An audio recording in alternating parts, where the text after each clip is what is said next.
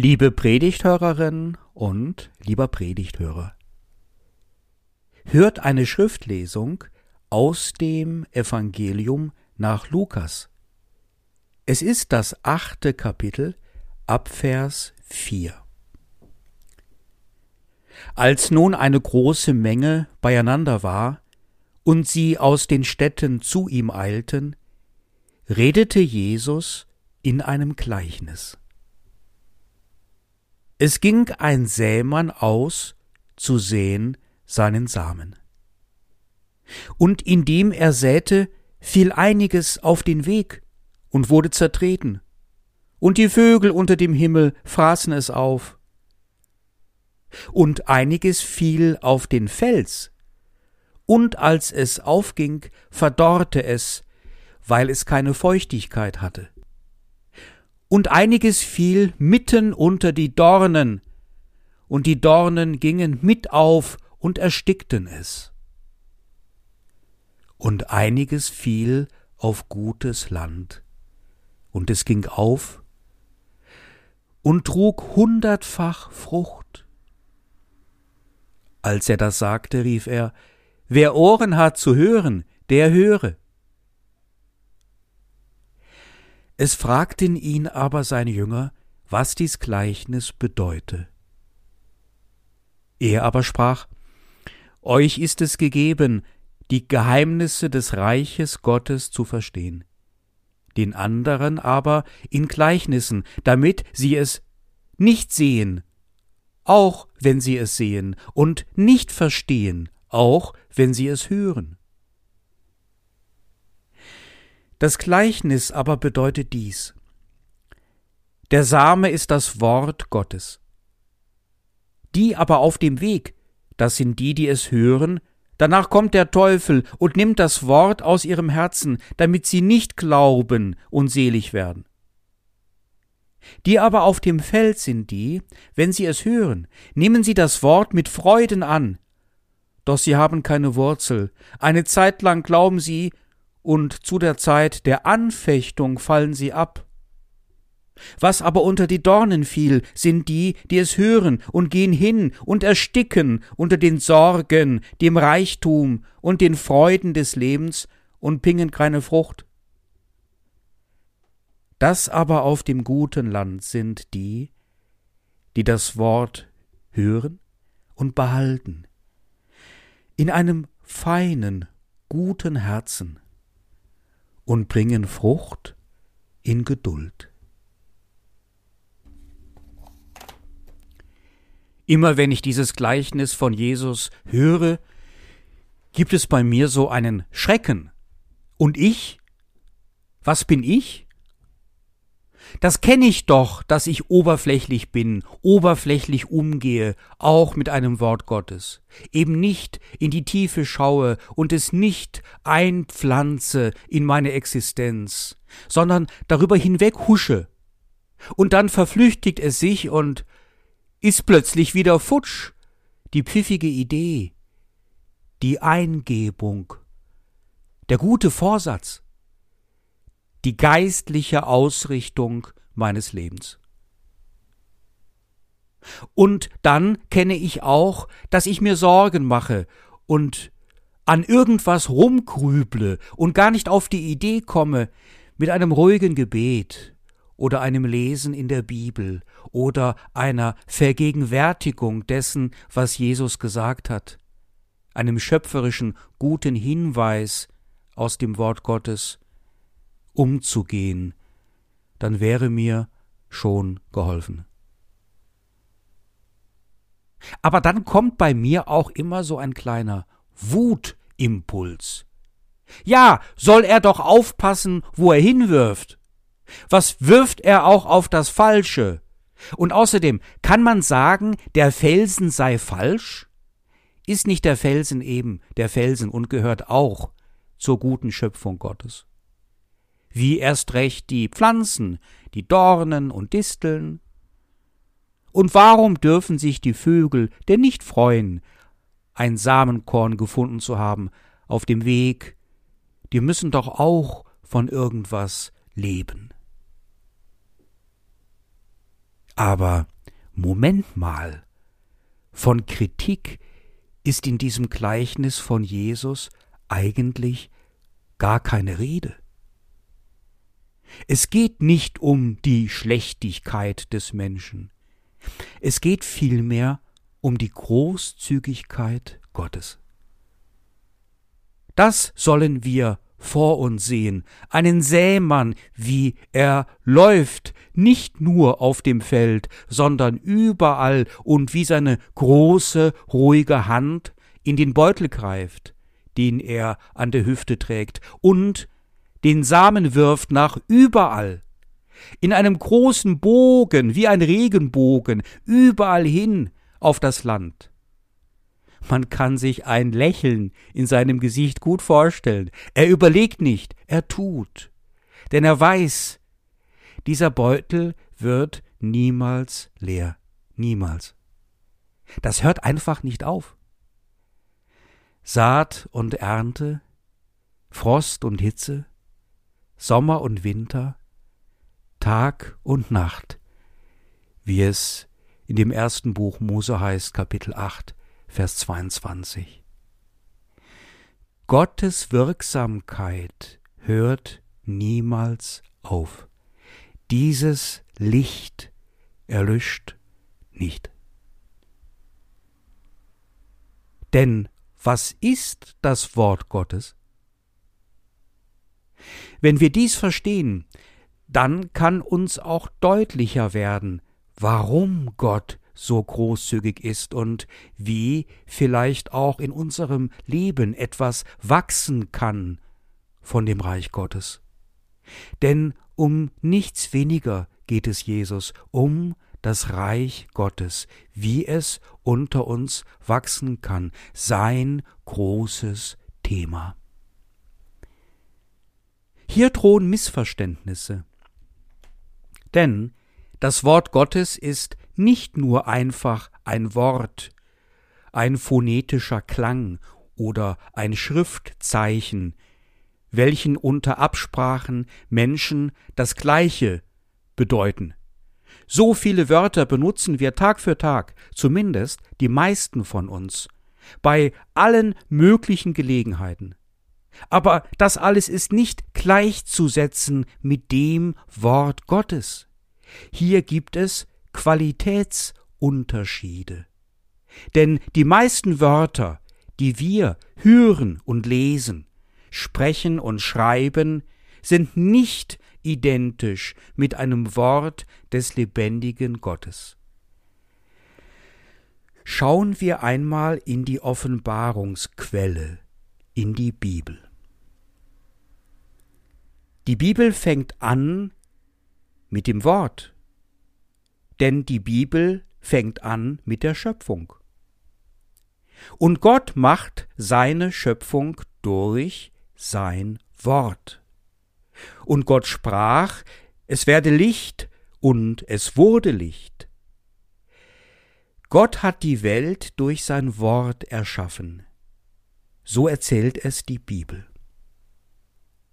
Schauen wir jetzt die Grundbedeutung von dem hebräischen Wort für Wort an, nämlich Dabar, welches hier in der Schöpfungsgeschichte benutzt wird. Wir haben also bei den semitischen Sprachen drei Radikale, also Konsonanten, als basale Grundbedeutung. Hier Dalet, Bet und Resh, D, B und R. Und die Grundbedeutung lautet, nach dem großen Orientalisten Wilhelm Gesenius, vorantreiben, vorwärts treiben, führen, leiten, auch so etwas wie entwickeln. Auffällig ist, dass dieses Wort Dabar für Wort nur ziemlich selten in der Bibel zu finden ist. Die Forscher und Forscherinnen sind sich darin einig. Dass dies nicht heißt, es wäre unbedeutend, sondern das genaue Gegenteil. Es ist so bedeutsam, dieses Wort Dabar, und daher in erster Linie Gott selbst vorbehalten. Einen Ausdruck für das profane Wort, für Wort, das gibt es auch. Das, was nur Menschen gebrauchen, nämlich dies wird von Sagen abgeleitet und heißt Amar oder als Wort Amor, das Gesagte. Das Wort Gottes ist also ein einzigartiges Schöpfungsmittel Gottes, eine Energie, die gestaltet und entwickelt. Das stiftet, was die Welt ausbildet und schön macht, im Innersten zusammenhält und auf Gott selbst letztlich zurückgeht, durch das man den Schöpfer selbst erkennen kann. Ein Wort Gottes besitzt dadurch eine große Autorität. Wenn die Propheten in der Öffentlichkeit aufgetreten sind, die Propheten des Alten Testamentes, so waren sie die Boten von dem Dabach, dem Wort Gottes. Und das haben sie auch gesagt. Damit fing ihre Prophetie an. So spricht Gott. Koamach Dave oder Wort des lebendigen Gottes. Im Alten Testament erscheint das Wort Gottes also als Gottes Instrument zur Schöpfung einer guten Welt und zur Offenbarung seines göttlichen Willens. Diese gute Welt auch ordentlich und anständig zu behandeln, die anderen und sich selbst auch anständig zu behandeln und Gott womöglich auch noch anständig zu behandeln, indem man ihn über sein göttliches Wort erkennt, an ihn glaubt und ihm die Ehre gibt. Wie ist das mit dem Wort Gottes bei Jesus? Verändert sich da etwas im Neuen Testament? Wie ist der christliche Umgang mit dem Wort Gottes, dem Dabar Jahwe? Jesus steigert die Bedeutung des Wortes Gottes noch zusätzlich. Und er verändert die Bedeutung, er erweitert sie. Durch seine Predigt und durch seine Auferstehung. In seiner Predigt behält er zunächst einmal ganz und gar die Grundbedeutung von dem schöpferischen Wort Gottes bei. Das Wort gestaltet und entwickelt hin zu einem guten persönlichen Leben und zu einer guten Welt. Etwa, wenn er sagt, Wer diese meine Rede hört und tut sie, der gleicht einem klugen Mann, der sein Haus auf Fels baute. Matthäus Kapitel 7, Vers 24. Schön, hier wird der Fels einmal ins Licht gerückt. Und gleichzeitig sagt er auch, Gebt des Kaisers, was des Kaisers ist, und Gott, was Gottes ist. In Matthäus Kapitel 22, Vers 21. Er nimmt also nicht nur die Welt in den Blick, sondern auch das Jenseits. Seine Auferstehung macht ganz anschaulich, dass diese gestalterische Energie Gottes mit dem Tod nicht aufhört, sondern weitergeht. Er, der Sohn Gottes, hat so viel Anteil an der Kraft seines himmlischen Vaters, dass er von den Toten auferstand, für uns das größte Wunder der Bibel. Kein Wunder ist es also, dass die biblischen Autoren Jesus dann schnell gleichgesetzt haben mit dem Dabach Jahwe, dem Wort Gottes so etwa der Johannesevangelist, welcher sein Evangelium beginnen lässt mit der alttestamentlichen Schöpfungsgeschichte. Da heißt es, Im Anfang war das Wort, und das Wort war bei Gott, und Gott war das Wort. Dasselbe war im Anfang bei Gott. alle Dinge sind durch dasselbe gemacht, und ohne dasselbe ist nichts gemacht, was gemacht ist. Und gleich danach setze das Wort Gottes mit Jesus gleich. Da heißt es nämlich, dass Jesus in die Welt gekommen ist, also das, wodurch die Welt gemacht ist, kam selbst in die Welt, und die, die das erkannt haben, können leben als die Kinder Gottes. Und am Ende, so hört die ganze Bibel überhaupt auf, im letzten Kapitel der Offenbarung des Johannes, Kapitel 21, da heißt es, es spricht einer auf einem Thron zu uns, gemeint ist Jesus, der Auferstandene, das Wort Gottes. Und es steht, ich hörte eine große Stimme von dem Thron her, die sprach, siehe da, die Hütte Gottes bei den Menschen, und er wird bei ihnen wohnen, und sie werden seine Völker sein, und er selbst, Gott mit ihnen, wird ihr Gott sein. Und Gott wird abwischen alle Tränen von ihren Augen, und der Tod wird nicht mehr sein, noch Leid, noch Geschrei, noch Schmerz wird mehr sein, denn das Erste ist vergangen.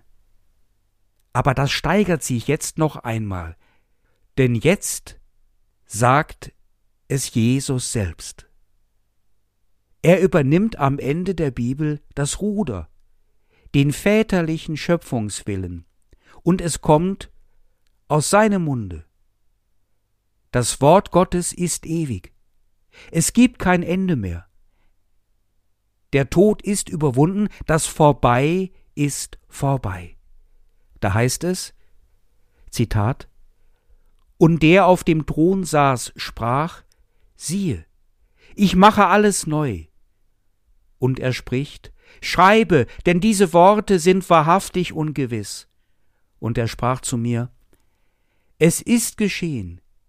Ich bin das A und das O, der Anfang und das Ende. Ich will dem Durstigen geben von der Quelle des lebendigen Wassers umsonst. Wer überwindet, der wird dies ererben, und ich werde sein Gott sein, und er wird mein Sohn sein. Was bedeutet dies alles für uns? Zuerst einmal. Gott ist so großzügig und er geht ganz verschwenderisch mit seiner Gnade um. Gott ist unerschöpflich. Das lebendige Wasser kann nicht versiegen. Da kommt immer mehr. Es geht immer weiter. Gott ist uns so niemals fern. Überall sind wir ihm nahe, weil er nicht aufhört damit, sich uns zuzuwenden, uns zu überschütten mit seiner Anwesenheit. Wir sind und wir bleiben die geistlich Veranlagten, die zum Guten bestimmten. Die Nutznießer und Nutznießerinnen von Gottes Verschwendungsbereitschaft von seiner unablässigen Liebe, seinem Gefallen an uns, seines unendlichen Wunsches, sich in uns betrachten zu können. Seine Selbstidentifikation mit uns und damit mit allem Menschlichen, Schwachen, Gefallenen. Er hält zu uns. Er wirft uns seine Liebe noch immer hinterher. Doch davon merken wir nicht viel. Das meiste erkennen wir gar nicht, geht uns verloren. Nur einiges von dem behalten wir, nehmen wir wahr, nehmen wir an. Es wäre schon schlau von uns, das Handeln Gottes bemerken zu können. Kurz, wenige Male, vielleicht nur in einem Monat. Wie ein kleines Stück das gute Land zu sein, etwas zu empfinden von Gottes Nähe, etwas aufzufangen von den Samenkörnern, unsere Münder zu öffnen, damit wir einen Bissen abkriegen, unsere Ohren zu spitzen, ob wir da etwas vernehmen können von dem Wort Gottes, unsere Augen zu öffnen, um sie am Werke zu sehen, die beständige Energie Gottes, die Menschenfreundlichkeit zu erkennen im alltäglichen Leben. Nicht unsere, sondern Gottes Menschenfreundlichkeit. Dann wächst etwas mitten unter uns. Jesus spricht von der Frucht, davon, dass da wirklich etwas wächst, etwas aufgeht, etwas größer wird, von Gottes Reich mitten unter uns. Er geht sogar so weit dabei, dass er einmal einen Feigenbaum verflucht, welcher anschließend verdorrt, weil der keine Frucht trägt, er konnte sich an ihm nicht sättigen. Das war ziemlich hart, finde ich, denn es war gar nicht die Zeit der Ernte. Beschrieben in Markus Evangelium Kapitel 11 ab Vers 12. In Johannes Evangelium Kapitel 15 in Vers 15 will Jesus, dass wir hingehen und Frucht bringen. Und in Matthäus 7, Vers 16 sagt er, An ihren Früchten sollt ihr die Propheten erkennen. Das würde in diesem Zusammenhang bedeuten, gerade zu erkennen, dass der Glaube kein Fassen nach dem Strohhalm ist, wie die Atheisten gerne behaupten, sondern ein Erkennen von Gottes Tun in der Wirklichkeit. Und dieses Gestalten Gottes zu unterstützen, hervorzuheben und darauf zu vertrauen. Das sollen wir tun. Die Wirksamkeit Gottes begreifen, aufgreifen und weitermachen damit. Weitermachen mit dem, was er anstößt, das in Bewegung bringen, das Gute entwickeln. Da ist so viel Quelle in der Bibel, so viel Wort Gottes, dass wir im Grunde ganz genau wissen, was das Gute ist. Wir wissen es ganz genau. Und der Prophet Jeremia, der sagt uns, er habe uns sein Wort sogar in die Herzen geschrieben. Das Gleichnis vom Sämann besagt auch, dass es gerade keine Leistung ist, die Gott von uns fordert. Vielmehr liegt der Akzent auf dem Erkennen von Gottes Tun. Wie schreibt Lukas so schön? Das aber auf dem guten Land sind die, die das Wort hören und behalten, in einem feinen, guten Herzen und bringen Frucht in Geduld. Behalten im Herzen, sich daran erinnern, was Gott schon für uns getan hat. Und aus diesem Erinnern wächst etwas hervor. Aber ich will auch nicht verschweigen, dass der andere Evangelist, welcher das Gleichnis vom Sämann überliefert, nämlich Matthäus, hier anders denkt. Der strenge am Gesetz der Juden orientierte Matthäus-Evangelist baut einen gewissen Druck auf. Denn an genau dieser Stelle heißt es, man soll auf dem guten Land Frucht bringen. Der eine hundertfach, wieder einer sechzigfach, ein anderer dreißigfach. Aber gemeint ist von beiden das Gleiche. Gott legt es uns nahe. Wir können es begreifen und etwas daraus machen. Doch das Ziel liegt woanders. Das Wort Gottes ist ursprünglich nicht von dieser Welt.